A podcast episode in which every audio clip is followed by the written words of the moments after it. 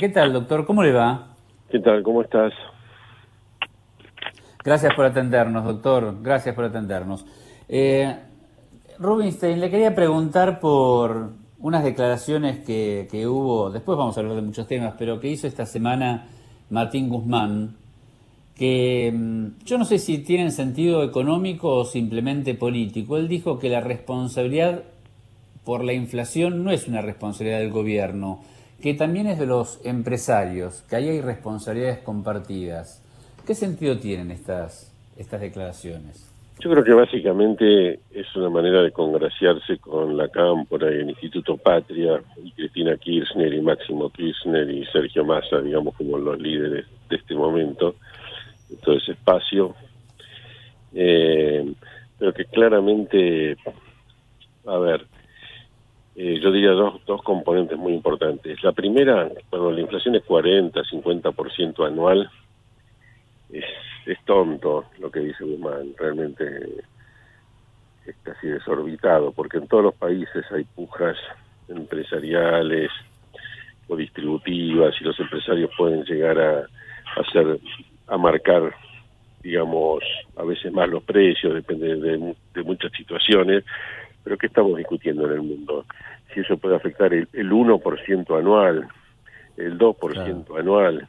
Entonces, discutir eso es un, en ese sentido es una pavada. O sea, en la inflación, si la inflación fuera, digamos, el 3% anual, como en otros países emergentes, podemos discutir a lo mejor si el salto del 3 al 4 puede ser un tema de márgenes empresarios exagerados o cosas por el estilo.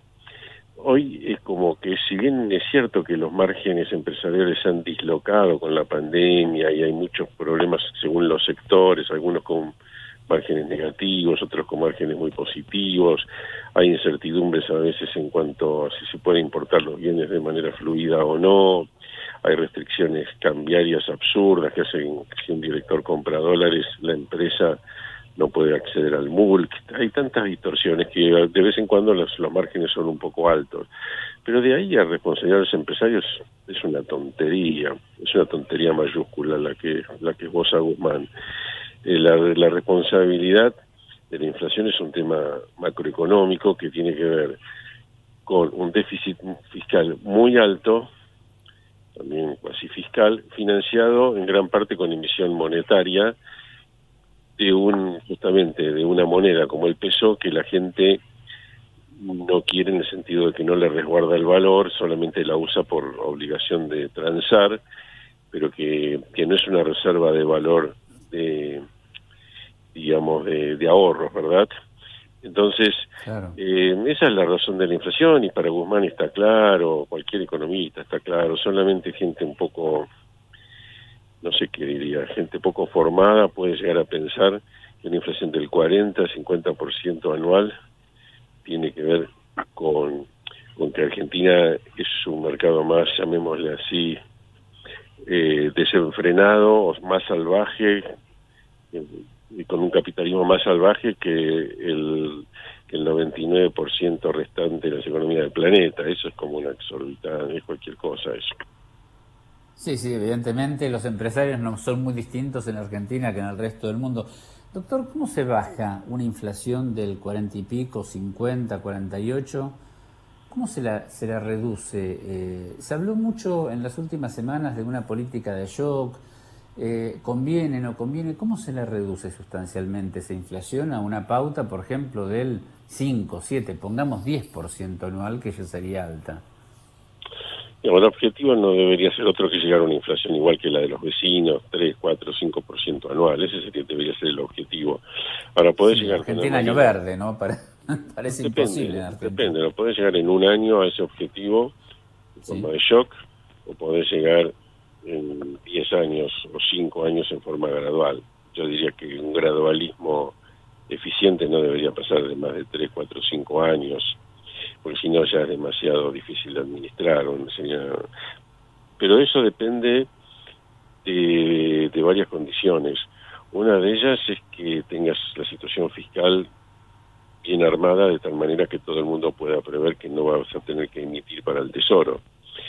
Digamos, no sirve decir no vamos a emitir para el Tesoro si después eh, no hay dinero y tenés que endeudarte, por ejemplo, o sea, externamente o sea internamente. Eso, eso no, no va y es uno de los problemas que tenía el gobierno de Cambiemos. Entonces... Eh, Tomaba deuda. tenés que tener claro que eh, fiscalmente lograste eh, ir al, en primer término al equilibrio fiscal primario y en segundo término, aunque te pueda demorar un poco, a tener un superávit fiscal del 2,5 del PBI para que también los intereses eh, los puedas, eh, digamos, pagar en el sentido de tener superávit primario de 2,5% para tener un equilibrio fiscal total en un país que tiene tan mala calificación crediticia. Bueno, tenés que ponerte primero de acuerdo en ese sendero. Una vez que te pones de acuerdo en ese sendero, podés fijar pautas, por ejemplo, incluso de, un dólar cuasi fijo o administrado de tal manera que casi no se mueva, sabiendo que no vas a tener un, un problema por ese lado, y para eso necesitas tener dólares de reservas que hoy no las tenés, o sea, tenés que alquilarlas, pedirlas prestadas, etcétera. Entonces, para tener un shock. Si no puedes hacer un shock, bueno, de acuerdo a la pauta fiscal decreciente, puedes ir bajando la inflación bastante fuertemente. Primero, qué sé yo, poner al, al 35%, después al 20%, después al 10% y bueno, aterrizar en 5% algunos años. Eso se puede hacer. No es lo que está ocurriendo ahora, porque está el gobierno está festejando que está bajando la inflación a 3, 2,9. Es decir, parecía que no está en ese sentido. Y hay emisión, ¿no? Claro, es un gobierno muy mediocre en esos términos. Es cierto que le vino la pandemia encima, pero igual eh, revela cada dos por tres una mediocridad importante, pero aparte una confusión, porque también vos necesitas tener, eh, digamos, a los ahorristas tranquilos, y eso también significa un respeto importante a los derechos de propiedad, un espíritu más capitalista que el que el gobierno ha evidenciado. Cuando vos sobresaltás a los que tienen plata en Argentina, porque por medidas estatizantes o semisconfiscatorias o altísimos impuestos o no sé, entonces al final no logras estabilizar bien el ahorro en pesos en Argentina, que también es condición necesaria para que las cosas funcionen bien. Entonces, eh, pero aparte no hay ningún plan, no se sabe cuál es el plan fiscal del gobierno. Por ejemplo, Guzmán este año, hasta hace muy poco tiempo, pensaba que iba a ser menos del 3% del PBI, el primario, y desde el Instituto Patria, digamos, Cristina, Máximo, Sergio Massa le dijeron que no de ninguna manera, entonces tuvieron que forzar suba de gastos que eran, eran innecesarios, solamente para tener más votos. Entonces no se sabe cuál va a ser el plan fiscal. Todos esperamos, o muchos esperamos, que ponga un poco de orden en todo este lío sea el Fondo Monetario Internacional, que le obliga a Argentina a definir un sendero de mejora fiscal permanente. Se puede discutirá el ritmo, pero si vos no tenés ni siquiera como objetivo eso, estamos en el horno.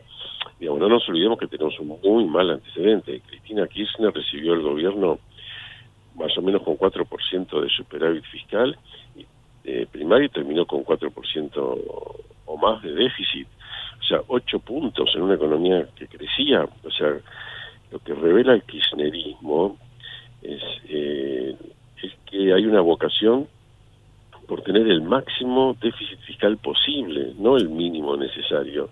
Entonces hay una, hay un, hay una vocación hacia el déficit fiscal tan grande que bueno, hasta que eso no, no quede definido de otra manera, y la inflación va a ser altísima.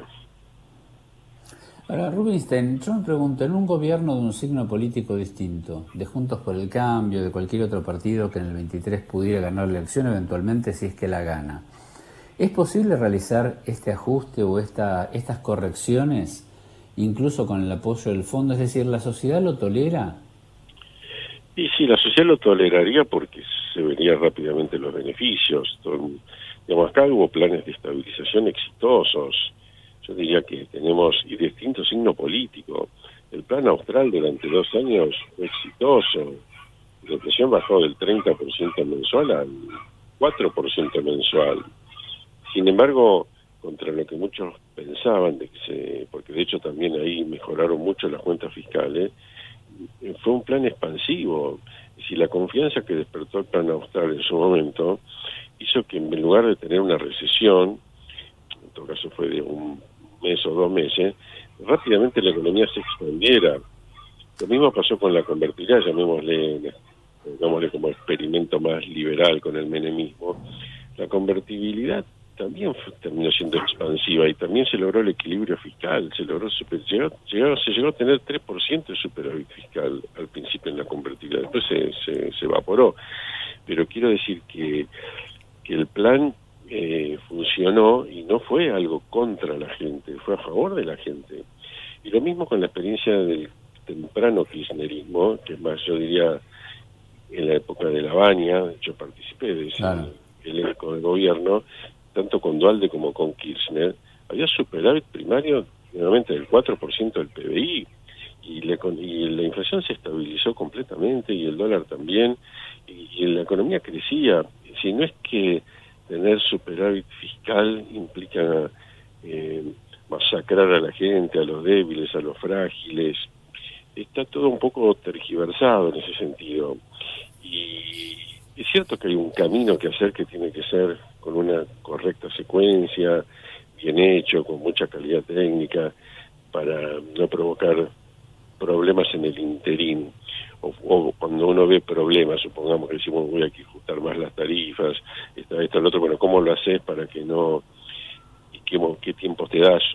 o hay que unificar el mercado de cambio, cómo lo vas a hacer, en fin, hay muchas cosas que hay que lograr de una manera eficiente, pero Argentina lo, lo demostró ya, y con este, con un gobierno kirchnerista, con dólar único, dólar alto, salarios relativamente bajos en ese sentido, que igual son los salarios ahora, que son relativamente bajos y que no es difícil son bajos. Superen, y con superávit fiscal.